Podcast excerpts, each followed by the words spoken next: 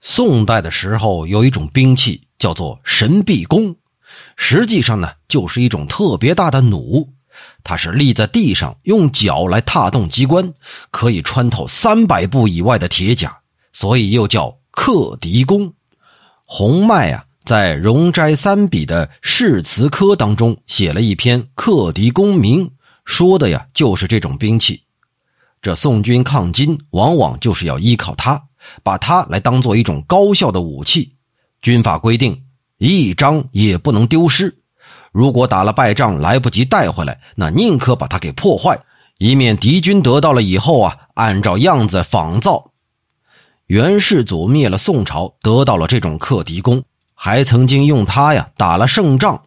到了明朝的时候，这克敌弓呢，不知怎么就失传了，只在《永乐大典》中记载着所有的图例，但是呢，关于它的机关原理啊，只有那种一个部件一张图，有长短宽窄尺寸、雌雄凹凸形状。遗憾的是，没有一张全图。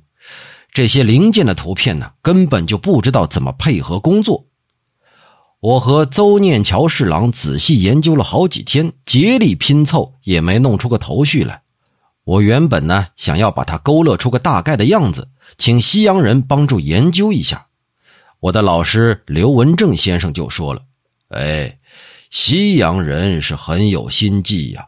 比如算术中的借根法，本来是中国的算法流传到西方的，所以他们称之为东来法。”现如今，我们向他们学习算术，他们反而保密，不肯完整的说出来。